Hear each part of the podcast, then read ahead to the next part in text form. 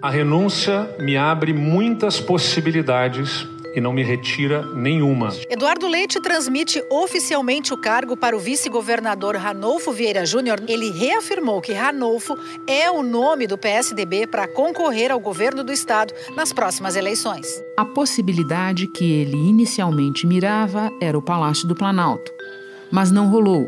Dois meses e meio depois, o caminho escolhido foi tentar voltar ao Piratini. Comunico hoje aos gaúchos e gaúchas que eu sou pré-candidato ao governo do Rio Grande do Sul. Estar fora do cargo é a única maneira que eu aceitaria disputar a reeleição.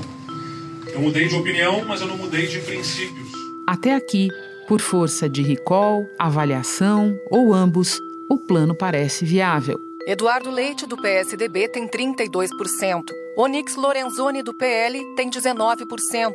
Edgar Preto, do PT, aparece com 7%. Luiz Carlos Reins, do PP, 6%. Vieira da Cunha, do PDT, 3%. Uma disputa que opõe nomes de diferentes gerações, representantes de forças também distintas, num Estado historicamente politizado. O PL anunciou o nome do deputado federal e ex-ministro Onix Lorenzoni. Lorenzoni, que se elegeu deputado federal pelo Democratas, começou o governo no comando da Casa Civil. Depois, o presidente Bolsonaro deslocou Onix para o Ministério da Cidadania. Onix mudou de novo para a Secretaria-Geral da Presidência. Agora vai para a pasta do Trabalho. Edgar Preto, do PT, assumiu a presidência da Assembleia Legislativa. É filho de uma liderança dos Sem Terra, o deputado Adão Preto, já falecido. O partido lançou o atual deputado estadual Edgar Preto para concorrer como candidato a governador do estado. Lideranças do Progressistas se reuniram e confirmaram a candidatura de Luiz Carlos Reins a governador do estado. Reins tem 71 anos, é engenheiro agrônomo e produtor rural. Foi prefeito de São Borja e deputado federal por cinco mandatos. Atualmente é senador. Em 2018, o tradicional duelo entre vermelhos e azuis foi atropelado pelo arrastão bolsonarista. Na região sul, Bolsonaro ganhou nos três estados: Rio Grande do Sul, Santa Catarina e Paraná. A bancada federal terá 13 partidos. O PT, que tinha sete deputados, a partir de 2019 terá cinco. Com relação ao governador no Rio Grande do Sul, segundo turno já definido entre o candidato Eduardo Leite, do PSDB, e José Ivo Sartori, do MDB, que é o atual governador. Neste ano, o confronto presidencial começa mais pegado entre os gaúchos, com Lula abaixo de sua média nacional, mas ligeiramente à frente de Bolsonaro no momento. Queridas companheiras e queridos companheiros do Rio Grande do Sul, eu queria dizer para vocês que hoje é um dia de extrema felicidade. Fazia tempo que eu não vinha a Porto Alegre. Eu estava com vontade de vir a Porto Alegre e tenho comentado com os meus companheiros do PT que eu estava necessitando Amigos de Santa Rosa, do meu Rio Grande do Sul, prezado presidente da Fena Soja, muito obrigado pelo convite. É uma honra estar entre vocês. Melhor ainda, com essas cores verde e amarela em nossa frente. Da redação do G1. Eu sou Renata Loprete e o assunto hoje é a sucessão no Rio Grande do Sul. Um episódio guia para acompanhar a campanha no quinto maior colégio eleitoral do país, estado que nunca reelegeu governador e é chegado a surpresas de última hora. Quem nos ajuda a entender é a jornalista Kelly Matos, apresentadora da Rádio Gaúcha e do podcast Descomplica Kelly, também colunista do jornal Zero Hora segunda-feira, 22 de agosto. Kelly, que eleição é esta num estado politizado, avesso a reeleições de governador e chegado numa surpresa de última hora? A primeira coisa a ser pontuada é que o Rio Grande do Sul jamais, na sua história, reelegeu um governador. E Eduardo Leite, que renunciou em março, no finalzinho de março, está tentando esse feito. Tem muita gente que me pergunta o porquê disso acontecer, né? Por que, que afinal de contas, o Rio Grande do Sul nunca reelegeu um governador? E eu ouvindo diferentes pessoas, ouvindo, colhendo depoimentos, é, a gente não consegue encontrar uma única razão. Tem gente que acha que é por, porque o gaúcho é contestador, né? Na história, talvez os ouvintes sejam familiarizados com a Casa das Sete Mulheres, né? A guerra, Maragatos versus Chimangos, talvez tenha uma explicação nisso. O gaúcho é um povo contestador, queria ser um, um, país, uma república, né? Lá na, na guerra, enfim, talvez seja uma resposta. Mas também existe uma, uma leitura de que o Rio Grande do Sul, por muito tempo, na história recente, foi é barra é um estado ingovernável sob ponto de vista financeiro. Então, essa eleição, ela é um desafio porque você vem de dois governos do próprio Eduardo Leite e antes de José Ivo Sartori, que são governos que tentaram resolver o problema financeiro para que o Estado comece a investir de novo. Porque você imagina, a gente tinha até bem pouco tempo atrás, durante todo o governo Sartori, quatro anos, mais dois anos, quase dois anos de governo Leite, em que sequer os salários do funcionalismo eram pagos em dia. Todo mês é uma nova conta que não fecha. Para pagar os 343 mil contra-cheques, o governo precisava, em outubro, de 995 milhões e 600 mil reais. Deste valor, faltava quase tudo, 841 milhões e 900 mil. Resultado, até agora, cada servidor ganhou só 780 reais. O governo diz que o que causou o problema neste mês foi o pagamento da folha de setembro, que também atrasou e que consumiu 667 milhões dos cofres do Estado. Para você entender, Renato, você e os ouvintes, o 13º salário dos funcionários não era pago, tinha que pegar um empréstimo no banco, fazer uma operação, pegar um empréstimo e depois o governo do estado cobria esse empréstimo. Então, era, sob ponto de vista financeiro, um estado ingovernável. Isso é algo que pesa muito, porque aí quando você tenta mostrar o que, que você fez, no caso do governante, não tem. E tem uma outra curiosidade que eu acho importante pontuar para os ouvintes, Renata, que é a seguinte: Aqui no estado do Rio Grande do Sul, existe uma mística de que a terceira via acaba vindo para frente independentemente da eleição.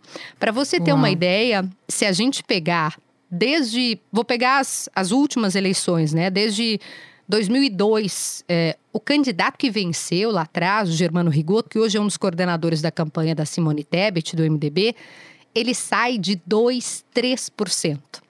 2, 3%. A terceira via que a gente vê tanto em nível nacional, né, que, que, que fica ali aquela discussão, dificuldade, que não sobe, que não, que não, não, não, não, não consegue é, se apresentar, se firmar, colar junto ao eleitor. A Ieda Cruzes, em 2006, também sai do terceiro, repetindo esse fenômeno, o candidato que aparecia em terceiro lugar nas pesquisas. A gente tem uma, uma exceção que confirma a regra, como eu digo, que é em 2010 com Tarso Genro, que ganha em primeiro turno. E depois, 2014 e 2018 se repete a mesma coisa. Você tinha a Ana Amélia lá liderando as pesquisas em 2014, que não foi sequer para o segundo turno. Sartori sai de 7% na pesquisa, na primeira pesquisa, em agosto, né? Ele sai de 7% e vence a eleição. Ele vai subindo, subindo, subindo e vence a eleição. Em 18, o Eduardo Leite, que se elegeu, né? Como eu disse, renunciou agora em finalzinho de março ele também sai de 8%. Eduardo Leite venceu com mais de 53% dos votos o atual governador José Ivo Sartori, do MDB. Então você imagina como se fosse a eleição nacional, como se nós tivéssemos, né, e temos os primeiros colocados, Lula e Bolsonaro, duelando e de repente vem alguém por fora e vence a eleição. Por isso que no Rio Grande do Sul, mesmo quem aparece em primeiro lugar, fica com o pé atrás, porque não é tão simples quanto parece. Então vamos ficar atentos, só lembrando que o Sartori também era do MDB, que a Ieda Cruzes era tucana, a Ana Amélia, mencionada agora pela Kelly, está tentando voltar ao Senado, disputando no momento nas pesquisas ali pelo PSD, pau a pau com o Olívio Dutra, que já foi governador do PT. A gente vai voltar já já para a disputa local, Kelly, mas eu quero aproveitar que você mencionou Lula e Bolsonaro para falar um pouco da disputa nacional no Rio Grande do Sul. Em 2018, o Bolsonaro ganhou com ampla folga no Rio Grande do Sul, com um resultado bem acima da média nacional, mais de 63% dos votos. O Haddad, que concorria pelo PT, teve 36%. E na pesquisa mais recente do IPEC, a gente vê um outro desenho se formando. Para surpresa de muita gente, porque o Sul é uma base de apoio tradicional do Bolsonaro desde 2018, o ex-presidente Lula apareceu na frente do presidente Bolsonaro. Como é que a disputa pelo Palácio do Planalto se dá no Rio Grande do Sul? Qual é o ambiente aí nesse momento? Essa disputa, Renata, é muito presente no Rio Grande do Sul. Eu diria até que é a, é a disputa que mais empolga, mais do que a disputa ao governo do estado há um sentimento da população gaúcha de se posicionar, de, de se dizer eu sou Lula ou eu sou o Bolsonaro. O Rio Grande do Sul tem um, um, peso do interior muito forte, do interior do estado. As cidades que são essencialmente agrícolas, e as pessoas sabem, né, a base, uma das bases do presidente Bolsonaro é o agro, é a população que vive no campo. Aqui no Rio Grande do Sul tem o medo das pessoas, claro que isso é uma generalização, não é todo mundo, mas o medo de que a volta da esquerda represente, por exemplo, invasão de terras, que represente perda para quem vive do agro, para quem empreende no agro. Então, o, o, Bolsonaro ele é muito bem visto, em especial no interior. A gente tem um, não sei se os ouvintes vão, vão se familiarizar com isso, das cidades diferentes que, que, que acompanham o podcast, mas aqui no Rio Grande do Sul tem muito do outdoor, que é saudar, saudar o presidente Bolsonaro, saudando o presidente Bolsonaro em diferentes localidades, em especial a elite econômica do Rio Grande do Sul Sul, né, onde está o, o dinheiro, os empresários, os empreendedores são essencialmente bolsonaristas. Então, eu acho que é algo que a gente vai ter que prestar atenção nessa eleição.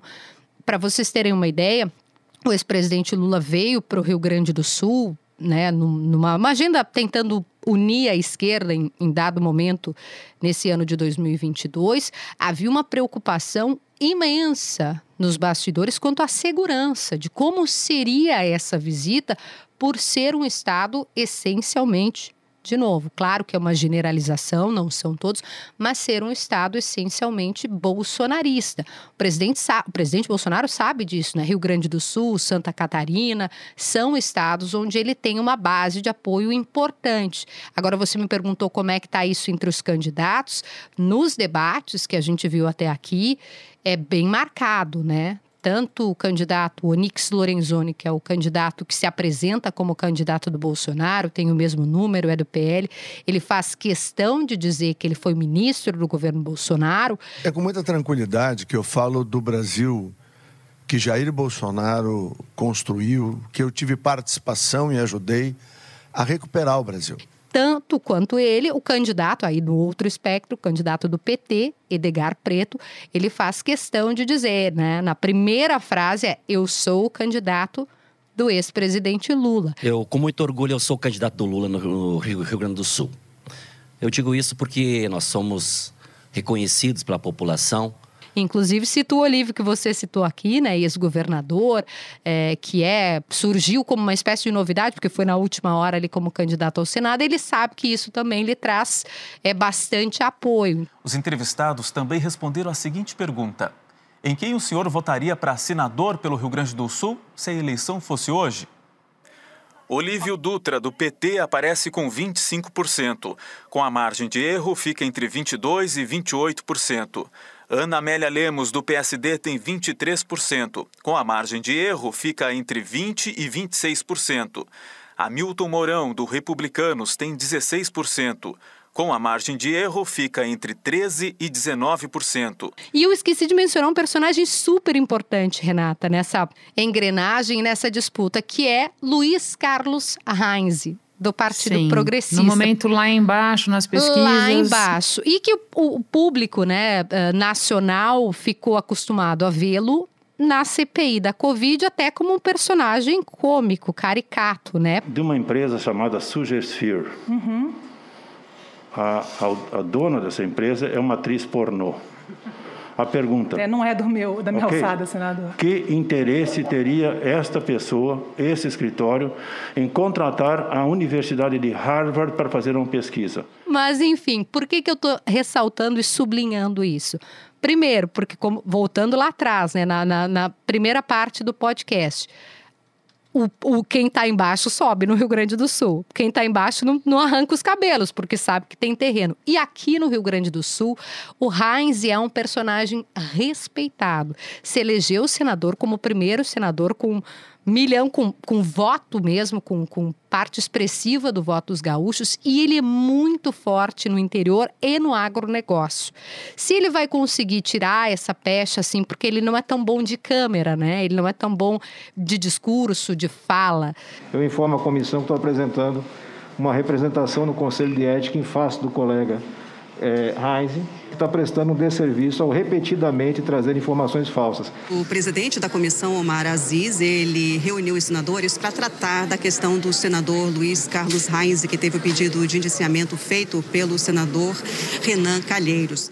É, mas o fato dele ter essa força no interior, essa capilaridade no interior do estado, conversando com as associações, conversando com os prefeitos, o Partido Progressista, que é um partido muito do interior, se ele conseguir de alguma forma trazer isso para ele, ele vai crescer nisso. Não sei quanto, mas aí a, as eleições nos mostraram que a gente tem surpresas pelo caminho.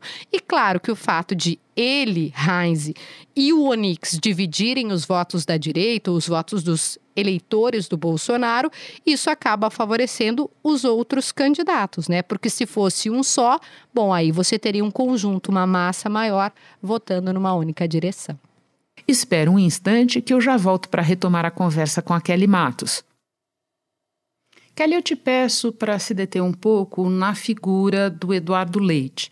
É uma situação curiosa, porque sim, ele está buscando um segundo mandato, mas tecnicamente não é reeleição, porque ele deixou o cargo, ele queria concorrer à presidência da República, não deu, ele decidiu de ultimíssima hora disputar o governo e ele está, nesse momento, liderando em intenção de voto, até porque é o cara que foi governador, tem um pouco de recall, tem uma série de coisas envolvidas aí. Na tua percepção, como é que a população julga, como é que a população entende essas manobras todas que o Leite fez até terminar concorrendo a um segundo mandato? O Eduardo Leite, Renata, a, a, gestão dele até então vinha e vem sendo bem avaliada pelos gaúchos, ou por boa parte dos gaúchos, né? Não por todos, mas por boa parte dos gaúchos. Esse fato dele ter renunciado, e mais do que isso, dele ter renunciado para ir à presidência da República e depois ele dá um passo atrás porque não consegue se viabilizar, né? Rapidamente lembrando, o candidato do PSDB, quando o Leite renuncia, é João Dória, que depois acaba desistindo também. Então foi um processo atrapalhado ali. Depois de tentar as prévias do PSDB e perder, o governador do Rio Grande do Sul disse em uma entrevista que não descarta mudar de partido para tentar disputar o Palácio Planalto. Eu comecei a ser provocado para uma mudança de partido para poder viabilizar uh, talvez uh, um projeto alternativo a essa polarização que a gente está vendo aí. Envolve, de um lado, uma mudança de partido e, de outro lado, envolve uma renúncia ao mandato de governador, que também não é uma coisa que me deixe satisfeito. Isso não pegou muito bem. O quanto isso vai influenciar na cabeça do eleitor, na cabeça dos gaúchos, é a grande pergunta a ser respondida. Os adversários sabem disso e estão explorando ao máximo essa questão. Em todas as intervenções que o candidato, por exemplo, o Nix Lorenzoni, fez no último debate na Rádio Gaúcha, ele disse: o governador que renunciou, o governador de plantão, ele se refere, ele reforça isso, ele, ele cola essa marca em Eduardo Leite, da palavra dele ter deixado o governo e de ele ter deixado para concorrer à presidência. O que o Leite ali faz a sua defesa, dizendo que, na verdade, se ele quisesse mesmo ir à presidência, ele teria migrado, trocado de partido, ido para PSD de Gilberto Kassab, porque recebeu esse convite, enfim. Esse é um ponto que está sendo muito explorado. E tem um outro ponto, Renato, que eu também acho importante, que é o quê? O Eduardo Leite disse que não concorreria à reeleição. Uh, e com muita humildade eu aceito novamente esse uh, desafio de liderar um projeto, porque sei que não estarei sozinho. Desde o primeiro dia, e já vem desde o tempo em que ele foi prefeito de Pelotas, né? Exatamente. Lá em Pelotas ele cumpriu isso. Ele estava com uma aprovação lá em cima e mesmo assim não foi candidato à reeleição. E aí, no governo do estado, ele era muito questionado em, em várias entrevistas, em várias oportunidades, e eu mesma perguntei para ele, e ele sempre disse que não, que a reeleição, ele não acredita, ele dizia, ele não acreditava no instrumento da reeleição. Quando ele faz esse movimento, que ele não se não consegue viabilizar a sua candidatura em nível nacional pelo PSDB, ele dá esse passo atrás e ele começa a construir. É verdade também que houve um movimento de lideranças de empresários do Rio Grande do Sul que fizeram essa puxada para ele, dizendo: ó, porque se você não concorrer, a gente corre o risco de ter um populismo de direita eu vou fazer uma interpretação aqui, mas nos parece claro, né, que estão se referindo Faça, ao candidato favor. do Bolsonaro, que estão estão fazendo essa referência ao candidato Onix, ou um populismo de esquerda, que seria o candidato do PT, Edgar Preto a classe empresarial fazer esse apelo ao Eduardo Leite. Se for possível que você possa reconsiderar essa sua tatuagem, como eu disse, de não concorrer à reeleição, porque a gente acha importante, aí voltamos lá na, na, primeira resposta, a gente acha importante que o Rio Grande do Sul siga essa trilha do reequilíbrio, né, do equilíbrio fiscal, de ficar nessa tecla do equilíbrio fiscal,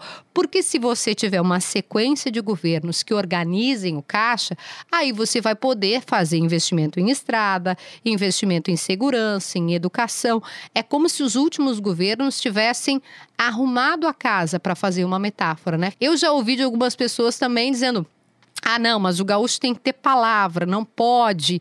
Como que faz isso? E de outras dizendo, eu acho um absurdo o que ele fez, mas eu vou votar nele porque eu acho que ele é o melhor candidato. Então, a grande pergunta a ser respondida é o quanto isso vai pesar no voto do eleitor. Kelly, para terminar rapidinho, aquela pergunta que eu faço para você pelo zap várias vezes a cada campanha aí. No que é que eu tenho que prestar atenção agora? Esse ponto aí que a gente acabou de citar, de quanto o eleitor vai considerar que isso, que a palavra do Eduardo Leite ter sido quebrada, né, a promessa de não concorrer à reeleição e o fato dele ter desistido da, da, de que talvez tenha sido um plano B, ele odeia que use essa expressão, mas os adversários Opa, usam. Que expressão ele quer que a gente use?